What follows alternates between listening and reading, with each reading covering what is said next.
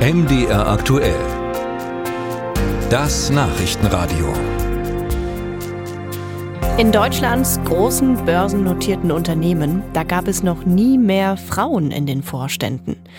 128 Frauen führen gemeinsam mit ihren männlichen Kollegen die Geschicke der Konzerne. Zum Vergleich, im Januar 2020, da waren es noch weniger als halb so viele Frauen in den Vorständen von Deutschlands Top 160 Unternehmen. Das hat jetzt eine Analyse der Beratungsgesellschaft Ernst Young ergeben. Ich habe darüber mit der Unternehmerin Cornelia Janel gesprochen. Sie ist Landesverbandsvorsitzende des Verbands Deutsche Unternehmerinnen für Sachsen und Sachsen-Anhalt. Frau Janel, was heißt das für diese Unternehmen, mehr Frauen an der Spitze zu haben? Was würden Sie sagen? Ich würde sagen, das ist im Vergleich zu 2020, die Zahlen haben Sie ja gerade selbst benannt, auf alle Fälle schon mal ein sichtbarer Erfolg, dass mehr Weiblichkeit in die Führungsetagen und Vorstandsetagen der deutschen Unternehmen kommt. Die Frage, sind wir da am Ziel? Nein, ich glaube noch lange nicht. Aber die Diversität steigt und ich glaube, das ist ein gutes Zeichen und daran sollten wir auch weiter arbeiten. Und zeigt die Frauenquote hier Wirkung oder woran liegt das? Ich denke, dass die Frauenquote Wirkung zeigt. Ähm, ich sage Ihnen ehrlich, ich war lange kein Verfechter der Frauenquote. Mittlerweile bin ich es, weil ich denke, dass es diesen ersten Schritt braucht, bevor man wirklich in ein organisches Wachstum kommt. Das heißt also, dass es ganz natürlich sein wird, dass Frauen ähm, in Vorstandspositionen berufen werden. Da sind wir aber noch auf einem Weg.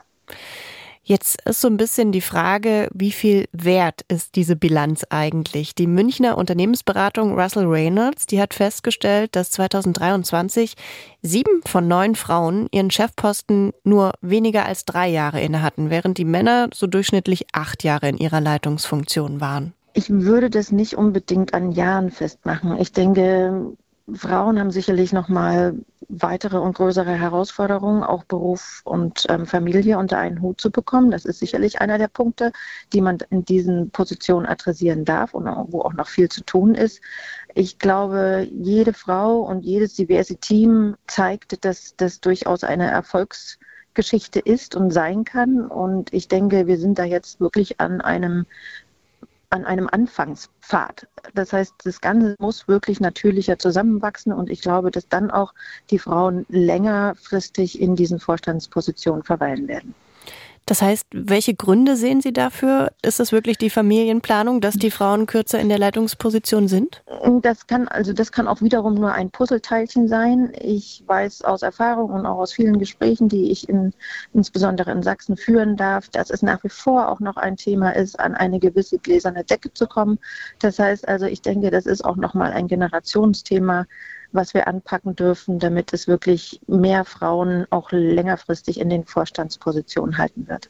Aber welche gläserne Decke gibt es dann, wenn man schon im Vorstand sitzt?